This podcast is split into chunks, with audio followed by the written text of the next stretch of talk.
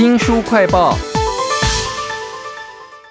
二零一九年呢、真是一个动荡的一年。随便举几个例子，你可以想到香港的反送中、智利的群众暴动，还有美洲贸易战，这些事呢，震撼了全球，难以平息，冲击广大，而且我们不知道未来会走到哪里。能不能回顾历史，找到指引呢？为您介绍一个非常有名的作家，他的一个尝试啊。这本书的书名很简单，就叫做《动荡》。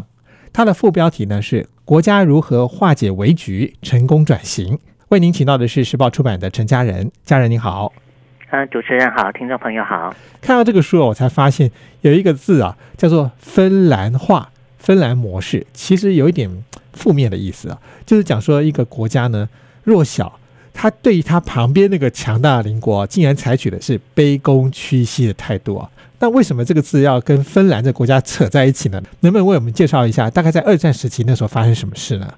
嗯，好。其实我在读到芬兰这个国家的时候，其实也蛮有感触的。那一方面是因为有发现它跟台湾其实有蛮多的雷同之处。那芬兰其实是一个民主国家，那有很多民主国家其实对他并不是非常的谅解，哦，因为他对他周围的苏二采行的是一种类似抱大腿的政策。像是芬兰，他们国内有非常严格的自我言论审查机制。就是你国内的出版品或者是电视节目等等，你都不能有批评苏俄的言论。那像是苏俄在侵略他周围的这个波罗的海三小国的时候，其实很多民主国家都会跳出来谴责他，但是芬兰在这个时候都是选择闷不吭声，不敢多说一句。那其实作者对于芬兰其实原本也不是非常的谅解，但直到他去深入了解这个国家的历史之后，他才发现说，哦，原来芬兰化的这个政策它是其来有自的。哇，其实讲到芬兰化这个字眼呢、这个作者打造了一个模型来检视他所认识的一些国家。那我想在介绍他怎么样观察芬兰之前，我们是不是可以先讲一下他这个模型是怎么建立起来的呢？其实作者的这个模型是从我们面对个人危机的时候可以参考的十二个元素出发，然后他发现其实国家危机跟个人危机的这个影响因素其实有非常高的雷同性。就比方说，第一个就是蛮直观的，我们必须要先可以承认我们自己目前身处在危机当中，对，所以我们才有办法像是第二点采取行动去解决这一个问题。然后第三个因素呢，就是我们必须要建立围篱。然后勾勒出你必须要解决的个人问题，就是我们发生危机的时候，其实不会是我们整个人贵州海料料啦，就可能是我们自己有某个部分是比较需要做一点调整的。比方说我们的人际关系有出问题，那我们需要解决的可能就是这个部分，而不是我们整个人都是需要整个打掉重练这样。哇，总共有十二个因素啊，那他怎么样用这十二个因素去检视芬兰化？啊、好，那像是我们刚才提到的承认个人自身危机，那对应到国家里面来说，就是芬兰必须要先能够承认自己处于危机。那这个部分，其实芬兰的国国民他们其实都有相当高的共识，都知道说自己面临的这个苏恩强邻的威胁，所以他们这个部分其实是比较没有问题的。那芬兰比较缺乏的就是第五点，以他人作为如何解决问题的范本。就其实他们国家没有面面临过这种状况，那他的邻国或者是盟邦里面有没有类似的状况可以让他参考，所以芬兰在这个部分其实是比较缺乏的。芬兰其实在二战期间，它是被盟邦所背弃的，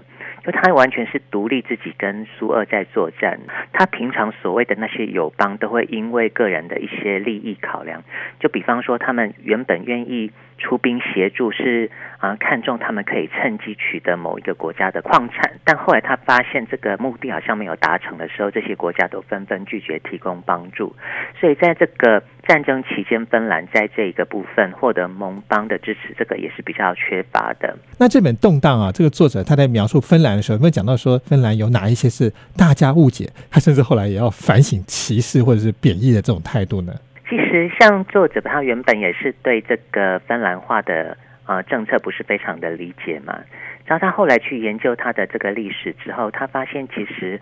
芬兰也知道说，以自己的国力来说，就是两国相差非常的悬殊。那他们其实只是希望说，尽量可以去呃拉长这个战事，然后最后让苏联他们也付不起这个长期打仗的代价。芬兰他们在停战的时候，他们还是有割让的一部分的土地赔偿巨款。其实后来反而对芬兰来说是一个转机，因为他们为了要偿清这个战款，那所以他们就去发展这个重工业，就没有想到就是反而带动了自己的经经济成长。其实芬兰在目前已经是一个算是非常先进的现代国家，那也是全世界比较富裕的几个国家之一。那你刚刚有讲到说他对苏俄抱大腿这种态度啊，甚至他们还要做到媒体的自我审查。我想这样子的动作绝对不可能是一般民众自己突然做的决定，领导人应该也是非常关键的吧？嗯，是。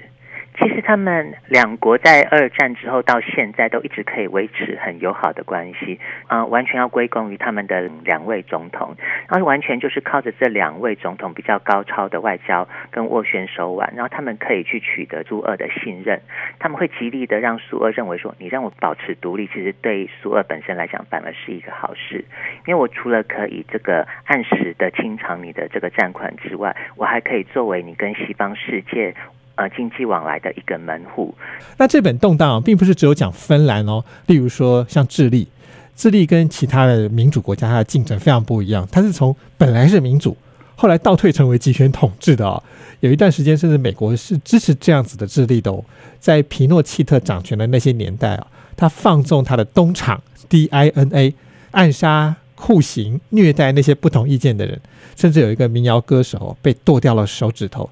开枪射杀了四十四次，可见对他多恨啊！那这本书其实还有很多很精彩的史料的照片，欢迎大家去看一看。书名叫做《动荡》，《动荡》的这个作者呢非常有名，是贾德·戴蒙。他之前写了另外一本书啊，《枪炮、病菌和钢铁：脍炙人口》，又很有启发性啊。他其实对于他所写的每一个国家几乎都非常的熟，甚至常住在里头。有六个国家，他的语言甚至是非常熟练的。那这样子的一个人，他怎么样看待他自己的故乡美国呢？其中最吸引我的一点是，美国有一些不太礼貌、没有耐性，甚至意见两极化的这样子的一个趋势。这个趋势他怎么样检视或筛选呢？让他观察到的一些现象，就比方说我们在等电梯的时候，然后这个电梯门开了，好像外面的人会变得比较没有耐性，就是等里面的人出来，然后再进电梯。然后作者觉得现在四十岁以下这个时代好像会变得比较人际冷漠一点。